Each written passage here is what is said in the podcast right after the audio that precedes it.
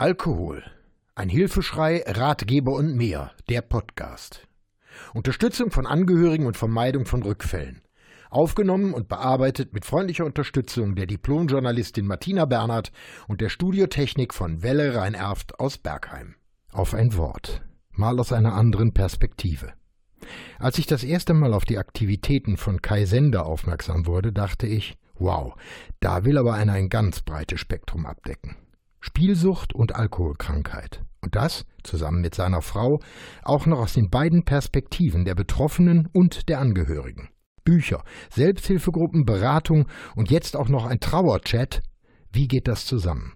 Inzwischen weiß ich, ja, es geht gut zusammen, und gerade die Betrachtung aus unterschiedlichen Blickwinkeln hilft den beiden bei ihrer Arbeit. Deshalb bin ich ganz besonders stolz, dass sich Kai und Gisela Sender die Zeit genommen haben, meine Fragen zu beantworten und ihre Sicht der Dinge zu schildern. Hallo Kai, nur zum besseren Verständnis, kannst du in Kurzform und für unseren Einstieg deinen Weg in die Sucht beschreiben? Vielen Dank, Burkhard, für die Möglichkeit, hier in deinem erfolgreichen Podcast teilnehmen zu dürfen. Ich denke, mein Weg in die Sucht war genauso wie die Wege der meisten Menschen, die süchtig geworden sind. Es war eine Flucht. Es hat sich mir durch die Sucht die Möglichkeit gegeben, vor meinen Problemen davonzulaufen, mich nicht irgendwelchen anstrengenden, schwierigen Dingen stellen zu müssen. Ich musste keine Konflikte mehr austragen, denn ich hatte ja mein Suchtmittel. Ich bin Alkoholiker und seit 27 Jahren trocken und habe über zehn Jahre lang gesoffen. Burkhard, ich sage ganz bewusst gesoffen und nicht getrunken, weil ich möchte, dass, wenn wir über Sucht sprechen, wir klare und deutliche Begriffe verwenden und es nicht schönreden. Ich bin trocken geworden und habe dann, weil ich viele Jahre lang trocken war, meine Wachsamkeit weggeworfen. Ich habe sie nicht etwa verloren, sondern weggeworfen, und ich habe den großen Fehler gemacht, meine Sucht nicht aufzuarbeiten, also nicht nachzuschauen, wo kommt das überhaupt her, was ist geschehen, dass ich süchtig geworden bin. Ich habe einfach nur trocken gelebt, auch wenn das allein natürlich schon ein hervorragender Zustand gewesen ist, aber es hat nicht ausgereicht. Heute weiß ich, Trockenheit ist kein Zustand, sondern eine Tätigkeit. Man kann eigentlich nur aktiv trocken sein. Wir alle wissen, glaube ich, bis man einmal süchtig wird, muss man, muss schon einiges zusammenkommen. So leicht geschieht das nicht. Aber wenn man einmal süchtig geworden ist, egal nach was, dann wartet die zweite Sucht quasi vor der Haustür. Ich habe das nicht bedacht und ich habe der zweiten Sucht die Tür geöffnet und bin glücksspielsüchtig geworden. Welchen Weg hast du genommen, um diese Süchte zu überwinden, und wie bist du daraus gekommen? Dass ich diesen Punkt erreicht habe, Burkhard, um mit meiner Sucht aufzuhören, das ist für mich ein Geschenk. Ich weiß nicht von wem, man kann sich das aussuchen, Gott, Universum, Mutter Erde oder wer auch immer. Jedenfalls ist es eine große Gnade, dass ich diesen Punkt erreicht habe, um aufhören zu können, denn dieser sogenannte persönliche Tiefpunkt war für mich das Schmieden von Suizidplänen. Ich hatte gemerkt, so kann ich nicht mehr weiterleben, aber ich hatte nicht gewusst, wie ich da wieder rauskomme, und die einzige Lösung war dann, mir Hilfe zu suchen, es meiner Frau zu erzählen, zu Ärzten zu gehen, und dann bin ich in Selbsthilfegruppen gegangen. Das war für mich extrem wichtig, einfach zu hören, es geht vielen anderen genauso wie mir, viele andere haben genauso zu kämpfen, und mitzukriegen, wie gehen die anderen damit um? Wie haben sie es geschafft, trocken oder spielfrei zu werden? Burkhard, ich habe auch mal für ein Jahr als Aushilfe Nachtwachen in einem Heim für ehemals Obdachlose gehalten. Da waren 60 bis 70 alte Männer, die ehemals obdachlos waren und die alle Alkoholiker waren. Sie durften auch weiterhin trinken, wie es so schön hieß, in sozial verträglichem Rahmen. Und darunter waren Männer, mit denen ich sonst auch keinen Kontakt gehabt hätte, aber eben auch sehr gebildete, kluge und charmante Männer, die leider nie den persönlichen Tiefpunkt erreicht hatten. So eine Tätigkeit lehrt Demut und ich bin sehr dankbar, dass ich die Chance hatte, umzukehren. Meine Frau hat mich ja auch auf meinem Weg unterstützen können. Wie war das bei euch? Wie ist das genau abgelaufen? Meine Frau und ich, wir haben eine gemeinsame Geschichte, Burkhard. Wir sind aufgewachsen in einer Sekte. Welche Sekte das ist, das ist jetzt nicht so wichtig. aber wir kannten uns schon seit vielen Jahren und ich hatte ihr, als wir noch befreundet und nicht als Paar zusammen waren, gesagt, dass ich Alkoholiker bin. Und sie ist dann, als wir zusammengekommen waren und ich aufgehört hatte zu trinken, mit mir in eine Selbsthilfegruppe gegangen. Wir haben gemeinsam gelernt, was es heißt, Alkoholiker zu sein und wie man trocken leben kann. Ich habe dann ja auch viele Jahre trocken gelebt, ohne weiterhin nachzuforschen, woher meine Sucht kam. Es schien ja alles in Ordnung. Ich war ja stark, so hatte ich gedacht. Es klappte nämlich wunderbar mit dem Trockenleben. Dann aber habe ich eine Suchtverlagerung vorgenommen. Ich bin glücksspielsüchtig geworden und habe drei Jahre lang online gezockt. Und nach diesen drei Jahren hatte ich, Gott sei Dank, einen persönlichen Tiefpunkt erreicht und meiner Frau gesagt, was ich getan hatte. Sie hatte das gar nicht mitbekommen, weil ich das Geld für die Glücksspielsucht von meinem Firmenkonto genommen hatte. Und meine Frau hat zu mir gesagt, wenn du bereit bist zu kämpfen und etwas gegen deine Sucht zu tun, dann bleibe ich an deiner Seite. Wenn du dazu nicht bereit bist, dann müssen sich unsere Wege trennen. Sie hat mir zwei Sätze gesagt, die ich seitdem schon tausendmal zitiert habe und wahrscheinlich noch tausendmal zitieren werde. Sie hat gesagt, erstens, ich danke dir dafür, dass du mir die Wahrheit gesagt hast, denn nur so kann ich reagieren. Und zweitens spielst du noch einmal und sei es um zehn Euro, dann verspielst du mich. Und weil das Letzte, was ich verlieren wollte, meine Frau war, hatte ich mich entschlossen, endlich etwas gegen meine Sucht zu tun und eine stationäre Therapie zu machen. Gab es Tage der Verzweiflung? Und wenn ja, wie seid ihr damit umgegangen? Es gab Tage der Verzweiflung, das war meistens ganz zu Anfang der Trockenheit, und ganz am Anfang der Spielfreiheit, so nennt man ja die Trockenheit in der Spielsucht. Wir beide haben uns gefühlt, Burkhard, wie in einem unendlich tiefen, dunklen, schwarzen Loch und haben teilweise kein Licht mehr sehen können. Wir hatten das gespürt und uns Hilfe geholt, und ohne diese Hilfe von anderen hätten wir es vielleicht nicht geschafft. Diese Hilfe waren Beratungsstellen zum Thema Sucht und auch Selbsthilfegruppen, wir sind mit dieser Situation so umgegangen, dass wir uns gegenseitig unterstützt und gegenseitig Mut gemacht haben, wobei ich sagen muss, dass meine Frau definitiv da die meiste Arbeit hatte, denn ich kam teilweise aus einer Lethargie gar nicht heraus. Was uns geholfen hat, war, dass wir uns Wissen angeeignet haben über Sucht und auch durch das Lesen von Büchern über Sucht äh, sind wir klüger geworden, wie wir damit umgehen sollten. Wie funktioniert Sucht? Welche Phasen gibt es in ihr und wie funktioniert das Aufhören mit der Sucht? Welche Phasen gibt es auch da? Wir haben gelernt und unsere Liebe zueinander hat dafür gesorgt, dass wir nicht aufgegeben haben. Was ist eure wichtigste Erkenntnis aus diesem Miteinander? Die wichtigste Erkenntnis aus dem Miteinander ist, dass wir gemeinsam alles schaffen können. Voraussetzung dafür ist die absolute Ehrlichkeit und auch das Benennen von unangenehmen Empfindungen, von anstrengenden Gefühlen, also von Ängsten, Sorgen, Traurigkeit und so weiter. Wir haben gelernt, miteinander zu reden, und zwar nicht Smalltalk, sondern auch die Dinge zu benennen, die unangenehm sind. Nüchtern zu leben ist etwas, das man erlernen kann. Teilweise muss der Angehörige etwas anderes lernen als der Betroffene selbst, aber wenn man sich austauscht und gemeinsam arbeitet, dann kommt man auch aus dieser Situation heraus. Wir sind aus diesem Kampf heraus auch gewachsen und sind heute der Meinung, das Schicksal muss sich schon mehr einfallen lassen, damit wir aufgeben. Wenn etwas Schlimmes auftritt, dann kämpfen wir und dann werden wir gemeinsam kämpfen. Ihr unterstützt heute sowohl Suchtkranke als auch Angehörige.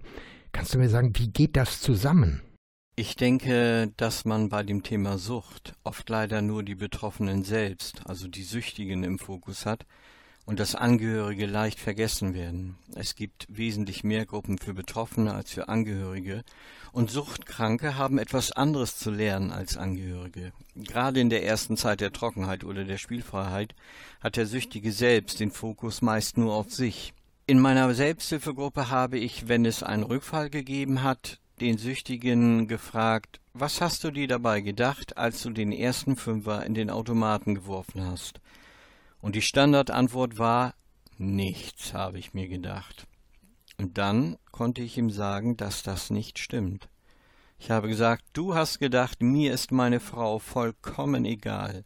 Mir sind meine Kinder gleichgültig, mein Job interessiert nicht, Meine Wohnung interessiert mich, nichts interessiert mich. Ich denke jetzt nur an meine Droge, an das Spielen, an den Alkohol oder sonst irgendwas. Und erst da wurde vielen Süchtigen klar, dass ein Rückfall des Süchtigen auch immer der Rückfall für die Angehörigen ist. Nur die können gar nichts dafür, denn die trinken nicht, die zocken nicht. Ich glaube, dass Angehörige sehr viel Hilfe brauchen, weil sie sich jahrelang nur Gedanken um den Süchtigen gemacht haben und sich selbst dabei aus den Augen verloren haben. Angehörige müssen erst einmal lernen, wieder an sich selbst zu denken, für sich zu sorgen und auf sich selbst acht zu geben. Ein Therapeut hat meiner Frau einmal gesagt, die Sucht ihres Mannes ist seine Sucht, es ist seine Krankheit und nicht ihre. Und meine Frau selbst meint, ich habe das Recht auf mein eigenes Lebensglück. Ich finde, das ist ganz wichtig für Angehörige, dass sie erkennen, dass sie das Recht auf ihr eigenes Lebensglück haben und dass sie schauen müssen, kann ich das mit meinem süchtigen Partner erreichen oder nicht? Und dass sie dann auch gegebenenfalls Konsequenzen ziehen müssen. Gibt es Fälle, in denen ihr sagt, hier geht's nicht weiter und was macht ihr dann in solchen Momenten? Es gibt solche Fälle, Burkhard, wobei ich sagen muss, dass ich da vielleicht etwas strenger bin als meine Frau. Mich ärgert es, wenn ein Süchtiger trocken oder spielfrei ist, sich aber nicht weiterentwickelt, also nichts lernt und nicht bereit ist, mal zu lernen, wie setzt man Grenzen, wie trägt man Konflikte aus und wenn er auch nicht bereit ist, über seine Gefühle zu sprechen. Das ist, denke ich, etwas ganz Wichtiges und einfach nötig, um weiterhin trocken oder spielfrei zu bleiben.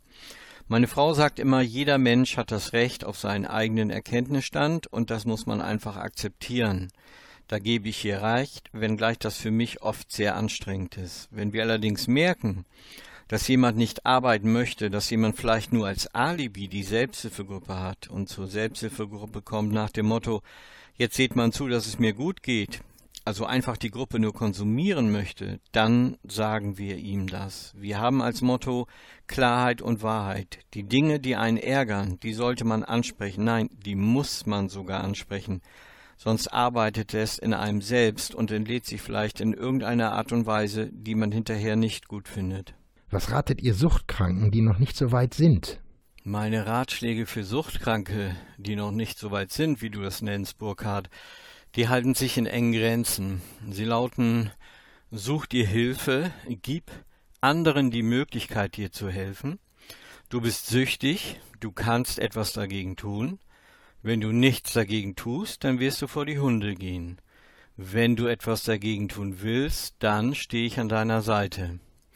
Ich habe für mich ein paar Regeln, die den Umgang mit Alkoholikern angehen. Zum Beispiel rede ich nicht mit betrunkenen Menschen. Da breche ich sofort das Gespräch ab. Ich bin nicht bereit, jemanden davon zu überzeugen, dass er süchtig ist. Wer keine Hilfe haben will, der kriegt sie von mir auch nicht, und ich bin da auch knallhart und entschieden. Weil ich weiß, mit Sucht diskutiert man nicht, man macht Ansagen. Wenn diese Ansagen eingehalten werden, dann bin ich bereit zu helfen. Wenn sie nicht eingehalten werden, dann lasse ich den Süchtigen fallen. Das hört sich sehr hart an, das ist auch sehr hart, aber ich finde, es ist die einzige Möglichkeit, mit der Sucht umzugehen, denn wir müssen immer bedenken, wenn ich mit einem Menschen rede, der noch nass ist, dann spreche ich ja gar nicht mit diesem Menschen, dann spreche ich ja mit seiner Sucht, denn die Sucht hat die Kontrolle über sein Leben übernommen. Wie sollen sich aus eurer Sicht Angehörige verhalten, die erkannt haben, dass etwas getan werden muss? Habt ihr da besondere Maßnahmen oder Regeln? Wenn Angehörige erkennen, dass etwas getan werden muss, weil sie jemanden in der Familie haben, Ehemann, Vater, Sohn, Bruder oder wie auch immer, der süchtig ist, dann wird es wirklich harte Arbeit für die Angehörigen, denn sie müssen sich sehr oft umstellen, sie müssen lernen, Konsequenzen anzudrohen, diese Konsequenzen dann auch einzuhalten, und sie müssen sich darüber im Klaren sein, dass sie sich selbst erst einmal schützen müssen. Das ist besonders im Bereich der Glücksspielsucht nötig, denn ein Glücksspielsüchtiger, der immer noch zockt, der geht sogar an das Sparschwein der Kinder, der plündert Sparbücher, der stiehlt Schmuck aus der Wohnung, hebt Geld vom Konto ab und macht Schulden ohne Ende. Und da müssen sich Angehörige erst einmal schützen. Das ist das Erste, was ich Ihnen rate. Das zweite ist, lerne für dich selbst zu sorgen. Lerne, dass die Krankheit deines Angehörigen seine Krankheit ist und er etwas dagegen tun muss. Das Wichtigste allerdings ist, such dir Hilfe, suche dir Menschen, die sich mit diesem Thema auskennen. Es gibt genügend psychosoziale Beratungsstellen, es gibt genügend Selbsthilfegruppen und genügend Bücher über Alkoholismus, Glücksspielsucht oder andere Süchte. Hole dir da Tipps, wie du umgehen kannst mit dem Suchtkranken. Was viele Angehörige leider auch erst lernen müssen, ist, den Süchtigen dann fallen zu lassen, wenn er nicht aufhören will. Das ist ein ganz heftiger Schritt. Angehörige gehen generell durch die Hölle, weil Angehörige ohnmächtig sind. Sie können nur neben dem Süchtigen stehen und hoffen, dass er zur Einsicht kommt. Sie können nur hoffen, dass er arbeitet, eine Selbsthilfegruppe besucht oder eine Therapie absolviert. Und selbst dann können Sie nur hoffen, dass er in der Therapie auch etwas lernt und dieses Erlernte dann auch umsetzt. Deshalb brauchen Angehörige stets die Hilfe von anderen und die können Sie finden. Boah, Kai, das war schon heftiger Tobak. Ich danke dir auch im Namen unserer Zuhörer für deine Offenheit. Und ich wünsche euch weiterhin viel Erfolg bei eurer Arbeit. Dankeschön für dieses Interview, Burkhard. Das hat mir sehr gut gefallen. Ich werde natürlich weiterhin lesen, was du schreibst und ich werde natürlich auch deine Podcasts verfolgen. Du kannst alles das und viel mehr aber auch nachlesen. Schau mal auf meine Webseite unter www.burkhard-tom.de. Diesen und weitere Podcasts gibt's auch rund um die Uhr in der Mediathek von NRVision. Wir hören und sehen uns auf www.nrvision.de.